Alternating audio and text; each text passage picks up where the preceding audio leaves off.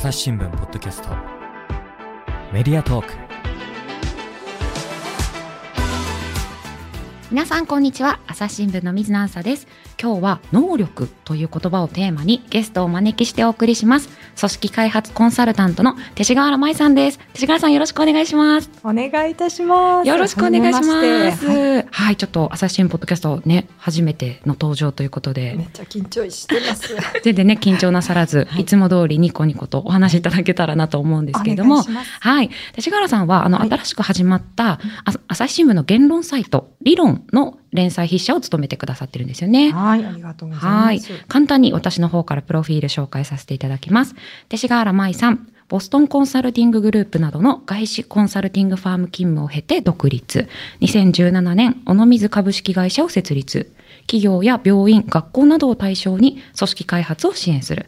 お二人のお母さんでもあります。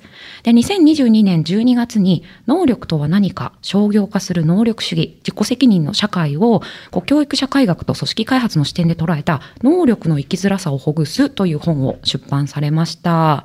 私はこの本を読ませていただいて、ありがとうございます。本当に面白かったので、えー嬉しい。勅使川原さんうん、朝ポキ出てほしいとずっと思っていまして、はい、今回、夢が叶いまして、はい、なので今回はですね、この能力とは何かというのを深掘りした勅使川原さんの著書、能力の生きづらさをほぐすっていうのについて、様々今日はお伺いしていきたいなと思います。よろしくお願いしはお願いいたます。します。はい。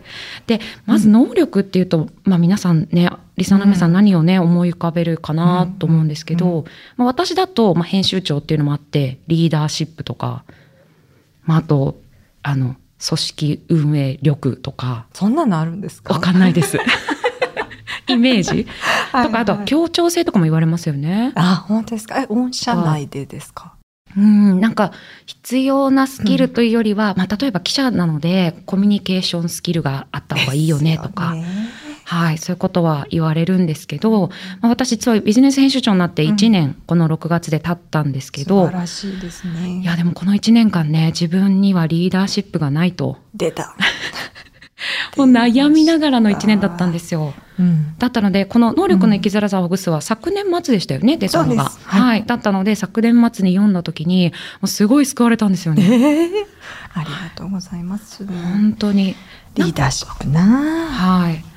なんかこういうふうに、こう、能力が、なんか欠けてるなってどうしてもこう自分のせいにしてしまうって、なんでそもそもこう起こってしまうんですかね？うん。もうだって小学校の時代から思い起こせばずっと言われてきてますもんね。そうですよねなんちゃら力、まあ学力とかに始まって、うんコミュ力、その集団で生活するための協調性なんかもずっと言われますし、主体性とか、もう最近だと生きる力なんちゃらかんちゃら。生きる力聞きますね。そうですね。うんあの、あと人間力とかもね、言われてた人間力。なんだろうな、それは。ただ生きてるだけじゃダメなんだなっていうふうにもうずっと教えられてきているので、うんうんそう、まあ、染みついてはいますよね。そうですよね。でもこの目で見たことありますか？能力。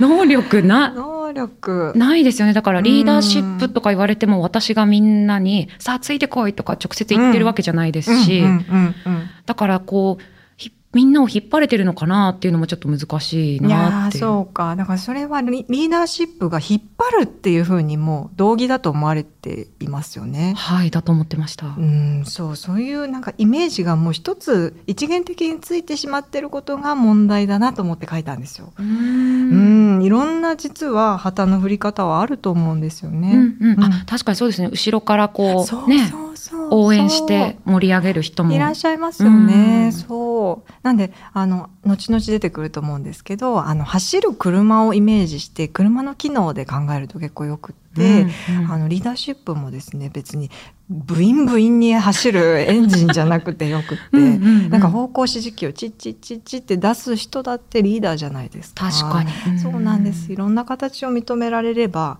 かなり悩みは減るんじゃないかなと思ってます。ですよね。もともとあの勅使原さんがこの能力っていうのにモヤモヤしたきっかけっていうのはあるんですか、いやいや、まさにリーダーシップなんですよ。リーダーシップ。それも自分が小学校高学年の時あで結、構小さい頃ですね。小さい時、あのー今となっては問題になっちゃうと思いますけど、あの、朝学校に行ったらあ本にも書いてるんですけどね、はい。先生からあの一日図書室行けって言われたんですよ。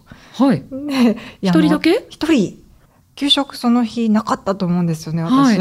一人行かされてクラスであのて勅使河原がリーダーシップがありすぎると。ありすぎる。ありすぎるって言って欠席裁判みたいになって、はい。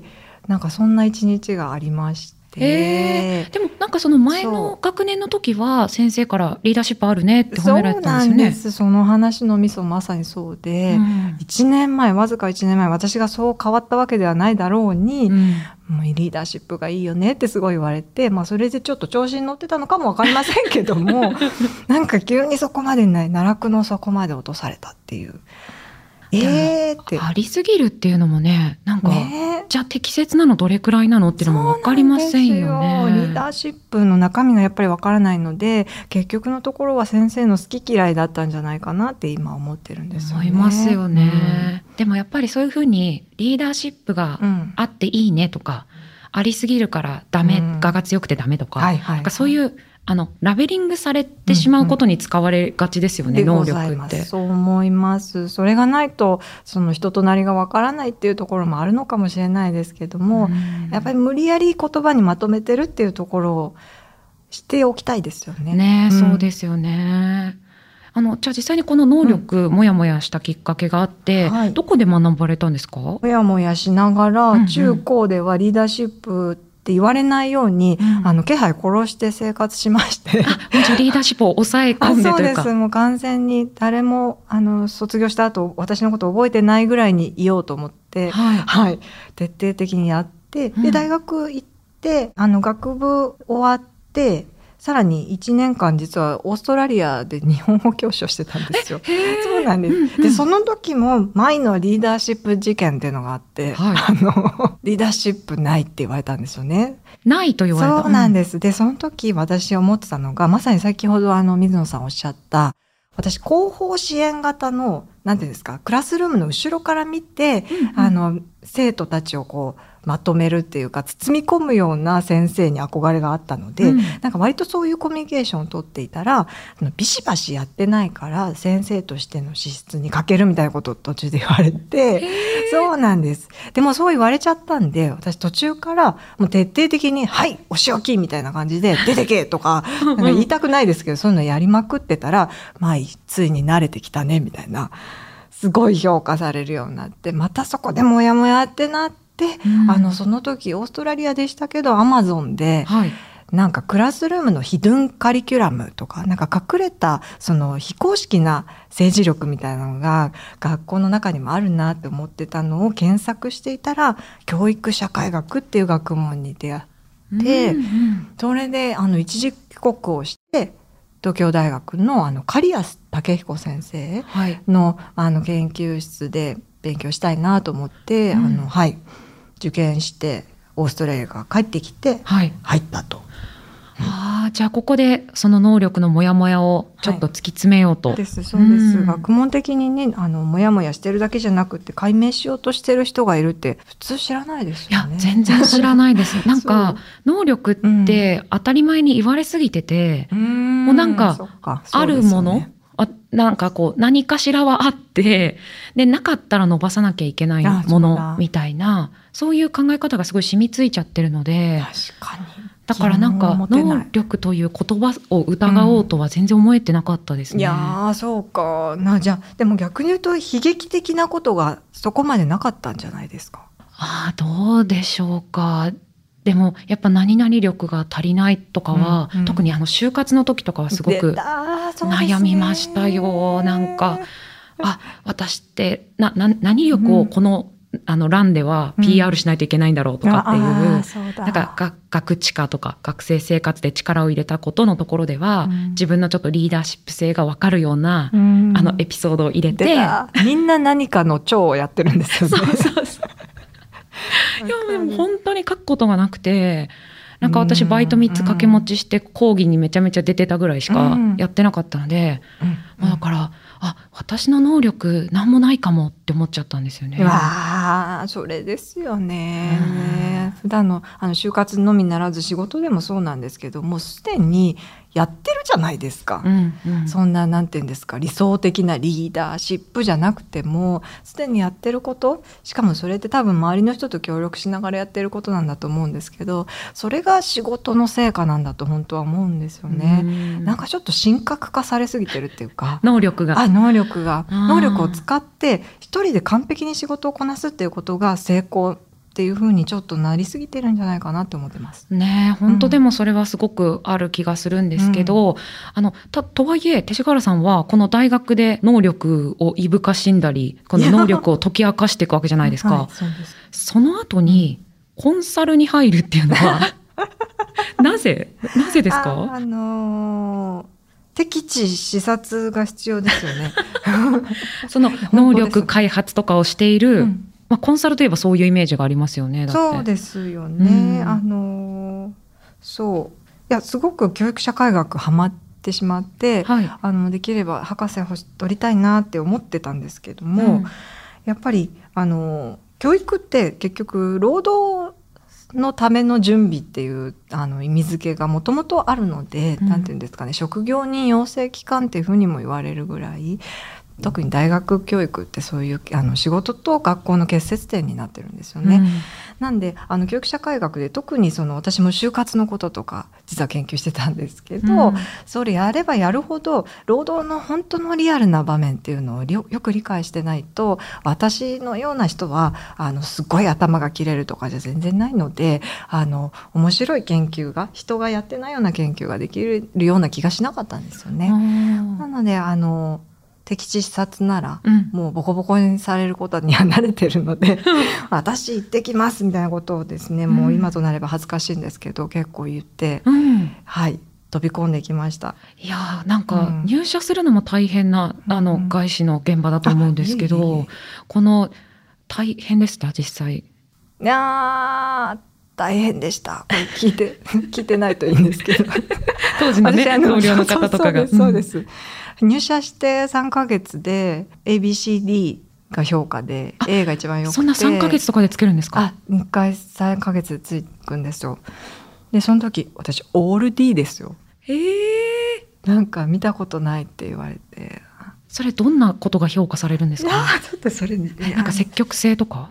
いや、うーんと、ね、何だったんだろうな。うん、積極性、でも貢献度ですね。積極性っていうか。貢献度、このチームにどれくらい貢献してるかみたいな。そうですねそうですね。タイムリーな動きができてたかとか、なんかそういうことだったと思うんですけど、えーやっぱ何でも結構疑問を感じながらやりやすいタイプなので、うんうんあこれって何のためにしてるんだろうとかそういう人って結構やかましいじゃないですか。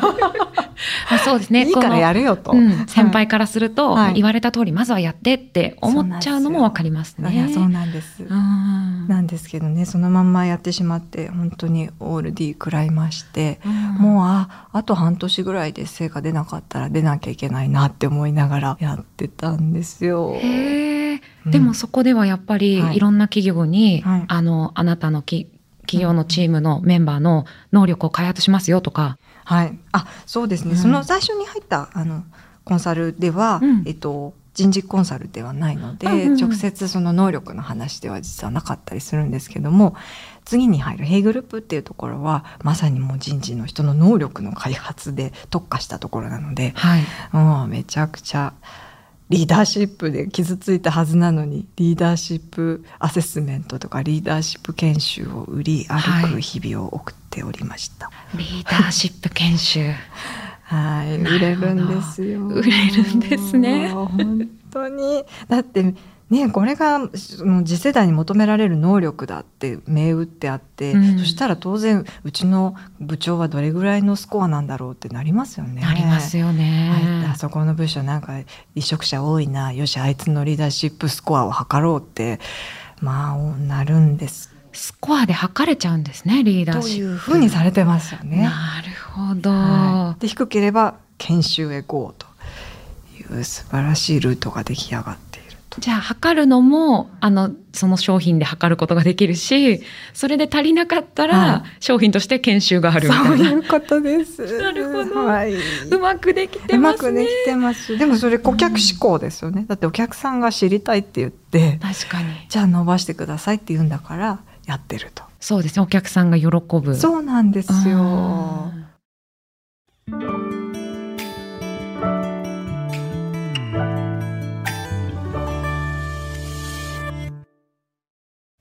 今日の番組の感想誰かと分かち合いたいな。そんな時は Twitter のコミュニティがおすすめです。連日リスナーさんの感想や出演者の書き込みで盛り上がっています。番組をお聞きのそこのあなた。ちょっと作業を止めてスマホを手に取ってみてください。番組をスクロールやタップすると説明文が現れます。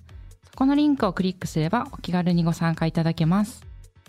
皆さんツイッターのコミュニティに入ってくれるかな？いいともいやでもこうずっとうん。リーダーシップとか能力ってそもそもあるの？ってもやもやしてた勅使川原さんからするとなんかその商品売ってるのは辛くなかったですか？あ、何？責められてます？よくやってましたねって。本当ですよね。うん。あでも、まあ、だから違和感はあったっていう話なんですけども、うんそうですね。やっぱ一度相手の論理っていうかその人材開発の現場で何が起きてるのかっていうのは本当に誰よりも知りたいなっていうのがあったので、割とそっちの気持ちで本当の視察をしていた感じですかね。そうなんですね。うん。でも忘れられないですよ。なんかあの今でもね夢に出てくるじゃないですけどもはい。2014年の12月24日にあクリスマスイブ。あクリスマスイブにですねそれこそ山口周さんと同じチームにいたので、はい。山口さんと一緒にある大きな企業さんに行ってあの部長職のメンバーで結構状態だったんですよね。100人弱ぐらいのアセスメント結果を報告しに行くっていう会があって。はい。もうみんななんか死刑執行前みたいなお顔されてるんですよ。あもうじゃあここでリーダーシップがないとされてしまったらもう。昇級昇格の可能性にかかったリーダーシップアセスメントで、うん。本当におのお通夜みたいに暗い場面だったんですよねクリスマスイブに。でその後なんかあそのお顔を見た後でそのままミッドタウンだったんですけど、はい。ミッドタウンにあの超高級ホテルがあるじゃないですか。ありますね。あそこでなんか「いやお疲れ」っつってシャンパンを飲んで帰るっていうことがあったんですけども、はい。なんかあのギャップがすごい私忘れられなくてうん。人のこう制裁与奪とまで言わないですけどもやっぱりねうん。あの昇級昇格に関わるようなことにうん。どれほどの責任を持って関われたのかみたいなことってずっとすごくモヤモヤしました。なんだか。そうですよね、はい、お会いして謝りたいぐらいです。うん。じゃあやっぱりその結構モヤモヤは続いて、続いてました。で独立することにしたっていう経緯なんそうでかですすね。あの、うん。あ、そんな実は美しいストーリーじゃなくて、コンサルやっぱすごく、あの大変で当時は。多忙なイメージです。すっごかったですね、うん。特に上司寝ない人で1時に寝て4時に起きるっていう生活で。え？3時間しか寝てそうないなんですよ。ねなんか寝ない人だったんですよ。うん。ちょっと声小さくなりますけど。そうなんです。でなんでその時もうあの上の子供がいて、うん。はいちょっと本当に辛くて髪が抜けちゃったりしててはいまあドロップアウト的な感じで実は外に出てるんですけどもね。うん。はい。でもちょうど良かったというかちょっと仕切り直して自分がほんあのやりたくないことはやらない形で作り直してみようかなって思って。はい。うん。なのであのこう、うん。勅使川原さんの肩書きがうんうん。組織開発となってるんですけど、ですね。だからコンサルタントでもこう、うん。人材開発とか能力開発とかではなくて、うんうんうん。組織開発っていうふうに名乗ることにしたっていうことなんですか、そうですね。実はここちょっとこだわりがありまして、うん。そうなんです。あの冒頭からお話しいただいているその個人の能力っていうものはあのまやかしというか幻というか、うん。だと思っているので個人の能力を開発しようっていうのはなんか雲をつかむ話だと思ってそれはもう自分ではなく他の方にお任せして自分はやめようと思って、うん。で何をするかっていうとあの一っ子一人で仕事してる人ってこの世に多分ね孤高の数学者ぐらいしかいなくて、はい。みんな誰かとやってるんですよ。確かにそうですね、あのじゃあまあ実際作業は一人だったとしても顧客を指向してやってることだったりとかするので、うん。はい、なのであの実は2人以上の人が目的を持って集まったら私はそれは組織だと思ってて、うん。なんでその関係性ですよね。個人の能力じゃなくて何かいいものを生み出していける活発な議論がしやすい環境なのかどうかとか、うん。そういうあの人と人との関係性とか人とタスクとの組み合わせなんかを考えることをあの仕事にしようかなと思って始なる。ほど。じゃあ、個々の、その、うん。この人はリーダーシップがあるなとか、この人は何々だなっていうところに着目するんじゃなくて、うん。まあ、それぞれの性格とかうん。人柄とかの、あの、二人同士とか、まあ、そのチームのはい。関係性を見ていくみたいな、そうアドバイスしていく。。ねそうなんです。だってリーダーシップって言ったって誰と何をどのようにやってるか次第で全然見え方違うじゃないですか。うんうんしかも、例えば6人チーム員がいて、あそうそうそう6人みんながリーダーシップ強かったら結構大変ですよね。そうなんですよ。うんだそういう時はその一歩引くみたいなのが逆に言うと本当のリーダーシップになったりもするわけじゃないですか。なるほど。そうなんです。なんでどういいう言動を取りやすい人が集まってこういうタスクに向かってあの歩いてるとした時にどういう采配をした方がいいかとかうん、どういう声かけを行った方がいいかみたいなことを具体的に編み出していると。なるほどですね。うんそのね実例が実はこの能力の生きづらさをほぐすの中でもご紹介されててあ、の。私がすごく印象に残ってるのの警備員さんのですです。チームのお話ぜひしていただいてもいいですか？あ、はい。はい、あ、それ本当にあのリアルな話で、うん。あの入社2年目のあの若手の社員がものすごい遅刻魔だっていうふうにうんうん。最初社長から相談を受けて、うん遅刻魔ってやばいじゃないですか2年目で。そうですね。はい。なんか朝起きれない理由がああるのかなっていう。あそうやって思えます？いあいやまあでもちょっと実際の上司とかだったら、うん。うん本当来て。やそう本当ちゃんと来て。いやそうなんですよ、うん。警備ってやっぱそこに人が決まった時間にいることが大事なので、うん。もういい加減にしてくれみたいなもう怒りから始まる相談だったんですよね。はい。なんですけどももう私のあのやり方で組織を見ていくと、えっと、彼の特性だけが他の残りの5人のメンバーと真逆のあの思考性っていうんですかね。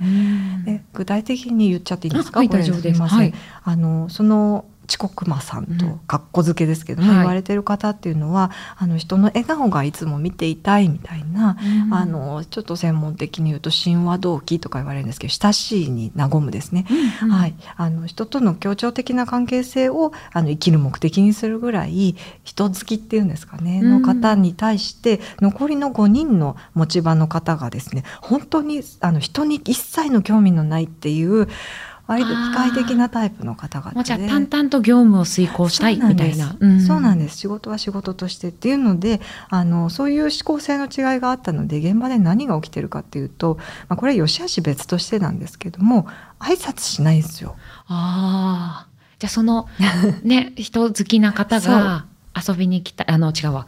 仕事に来て、そうそうそう仕事来て、おはようございますとか言っても帰ってこない。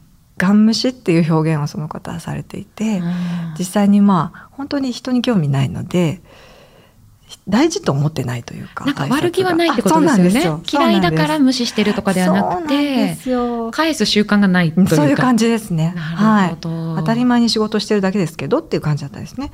でもやっぱりその人の笑顔が見たい彼からするとなんでこんなに嫌われるようになっちゃったんだろうというふうにやっぱ夜中とかに反芻するようになって、うん眠れなくなった結果あの朝起きれないっていうそういうループがあるっていうことがねじっくり対話しないとわからないんですよねこれ。うんいきなり叱りに行ってもしょうがなくて、なんかちょっと辛いのかもしれないって聞いたんですけどどうですかねみたいな感じでまずお話をしに行くと。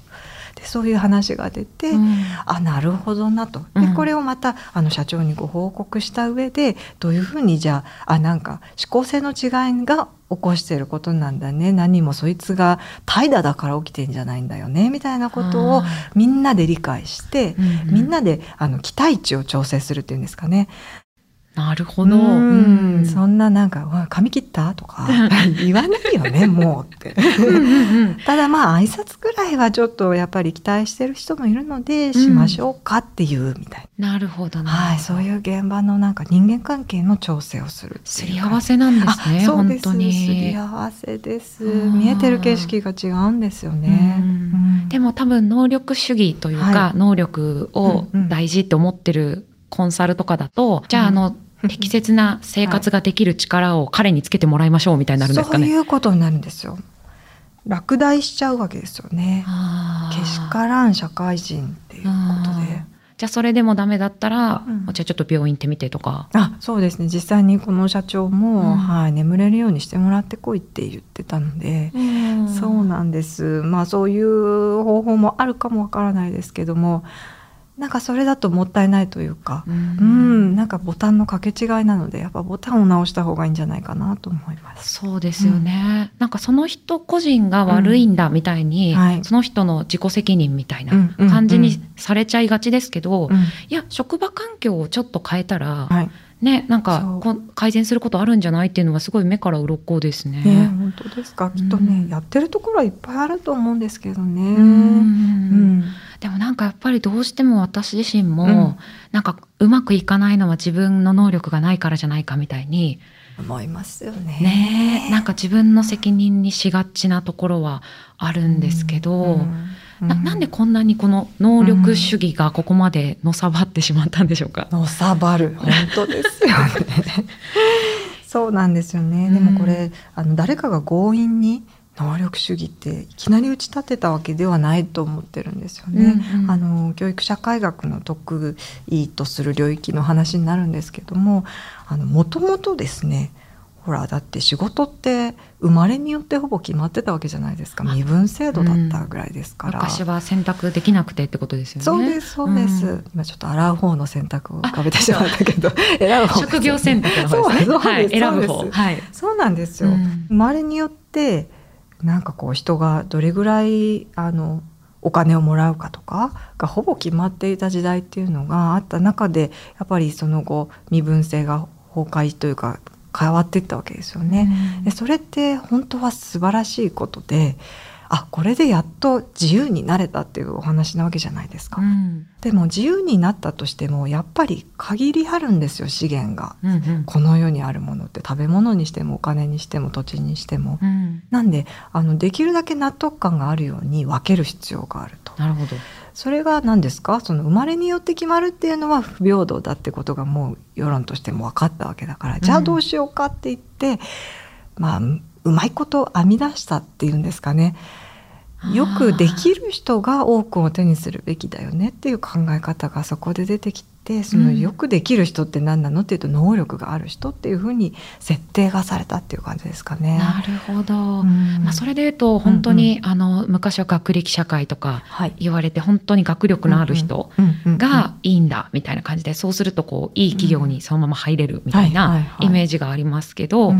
それが行き過ぎだよってなって、うんうん。じゃあ今度はうん。その子の人間力を見て就活採用しようとか、はいはいはい。なんかそういうふうにあのその時その時で求められる能力がまた変わってってるってこそうなとなんんですかですよ。でその求め方っていうのは必ずしも悪さをしてるわけじゃなくて、うんより良い観点で全人的に人となりを全体的に評価しようっていうような目線なんですよね。うん。なんであのよくしようとしてやってるっていうのが能力は結構ミソになってくるんですよね。なるほど、うんじゃあ良かれと思ってこうね取り入れたのにそうなんです。なのに今はちょっとその能力に追い詰められちゃってるうんうんうん状況っていう感じなんですかね。そうですね。うんあとは教育社会学がずっと言ってきてるのはその人間力とか能力を何ですかね学力とか以上に抽象化してもしてもあの実は家庭の影響その人が育ってきた家庭の環境の影響っていうのがすごく大きいってことがあの実証的に分かってるんですよね。なんでなんて言うんですか学力だったら勉強すればよかったかもしれないですけど「お前な人間力が」って言われるとうん言われたとて何します？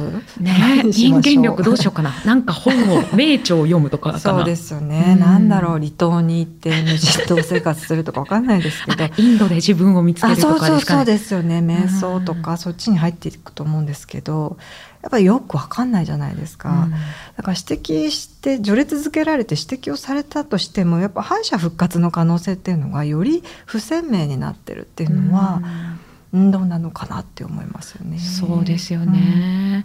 いやなのでこのあの、うん。能力の生きづらさをほぐすも、うん。あのまあちょっと不思議なあの仕立てになっているのでこれちょっと後でお話したいと思うんですけど、あの仕事で使えないとか、うんお前にはセンスがないとかって言われて悩む。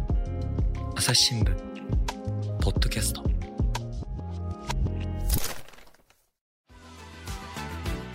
話はまだ続きますが続きは次回お送りしますはいということで組織開発コンサルタント勅使河原舞さんをお招きしてお話を聞いてきました。勅使河原さんありがとうございました。ありがとうございました。はい、何かリスナーさんへお知らせがあったらぜひお願いいたします。そうですね。あのまずこの朝日新聞さんの、えー理論はい、はい連載が6月の19日から始まっていますので、はいぜひあの続いてまいりますので、はい、ウォッチしていただければと思います。あとはですね私あのものすごいデジタル音痴でして。そうなんですか？そんなイメージはなかった。あいやもう本当にひどいんですね。ねでも本を出したからにはあの少し告知とかちゃんと SNS でしろっていうふうに言われて、はいあのツイッターなるものをですね今更 半年前に始めまして。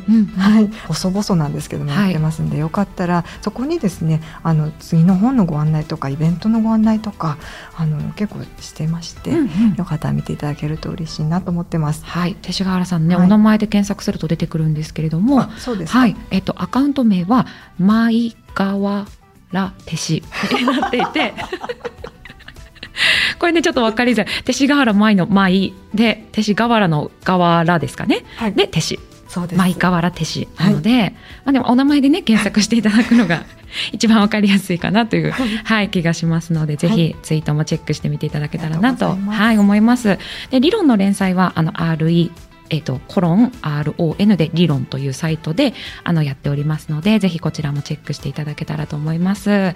はいで実はですねあの新年企画にも勅使河原さん朝日新聞のあのはいご登場くださっていまして、あのタイパ社会、はいねえという連載ですので、こちらもあの概要欄に URL を入れておきますので、ぜひご覧いただければなというふうに思います。はい、勅使河原さん、今日はありがとうございまこちした。らこそありがとうございました。